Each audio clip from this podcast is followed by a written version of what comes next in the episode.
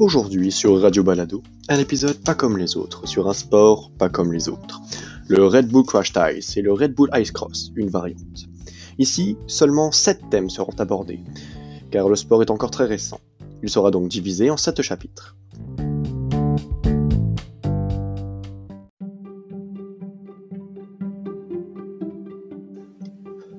Chapitre 1 C'est quoi?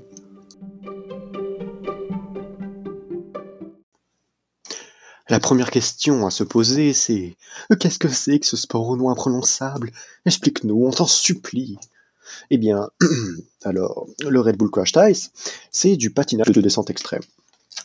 Ça se déroule sur un circuit artificiel de glace sur lequel il y a différents obstacles comme des postes, des tremplins et autres. Il y a quatre patineurs qui descendent les pistes et le premier arrivé gagne la course. Le sport est apparu en 2001 dans des villes d'Amérique du Nord et d'Europe. L'événement n'était que des compétitions événementielles jusqu'en 2010 où c'est devenu un championnat pour récompenser les patineurs sous toute une saison et non une seule course, avec l'arrivée d'un système de points.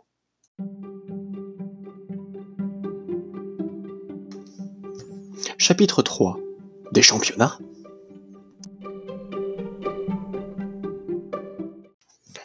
Les championnats du monde sont divisés en trois catégories. Les hommes depuis 2010, les femmes depuis 2016 et les juniors depuis 2017.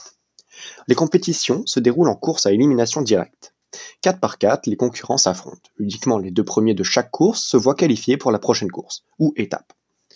L'avant-dernière course est appelée la petite finale, et la dernière course la grande finale, qui fait affronter les 4 meilleurs patineurs ou patineuses.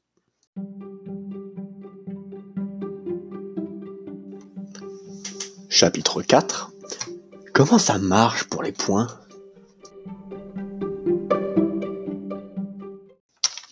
Le nombre de points est attribué en fonction du classement de chaque participant.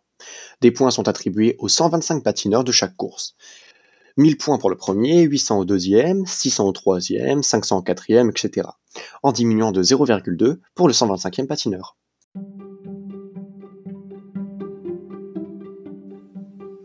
Chapitre 5 Au palmarès.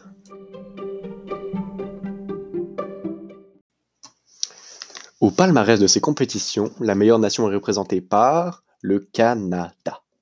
Dans les champions championnes les plus titrés, nous avons l'américain Cameron Maggs, le canadien Scott Croswell et la canadienne Jacqueline Ledge.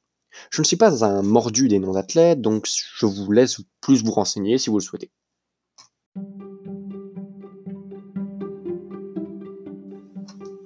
Chapitre 6 Les Riders Cup.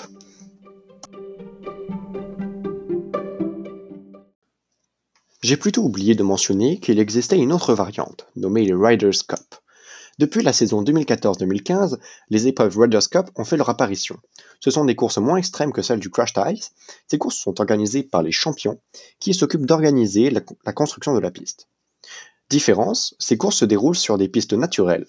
Ces courses sont un moyen amusant de se mettre dans l'ambiance d'un championnat et une occasion en or de rencontrer les champions que vous vénérez tant.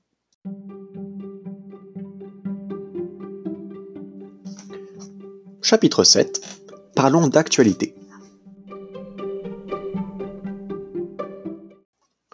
De 2006 à 2015, Québec, la ville, était l'hôte du Red Bull Crash Ice. Cette année, en 2020, Red Bull a annoncé qu'il serait de retour au Québec. Retenez bien qu'il dit au Québec et non pas à Québec, comme beaucoup l'auraient aimé. Du 20 au 22 février 2020, ce sera le massif de Charlevoix qui sera l'hôte du Red Bull Crash Ice. Red Bull Ice Cross, un dérivé. La station de ski de Charlevoix a eu une entente avec Red Bull pour rester l'hôte de l'événement durant trois ans. À voir l'avenir de cet accord.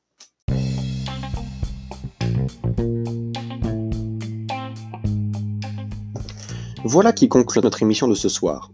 Le Red Bull Crash Ice est un sport encore récent, et je ne peux que vous conseiller d'être curieux et d'aller voir de vous-même quelques matchs, ou bien même de vous déplacer jusqu'au massif de Charlevoix pour voir l'événement qui se produira du 20 au 22 février, comme dit plus tôt.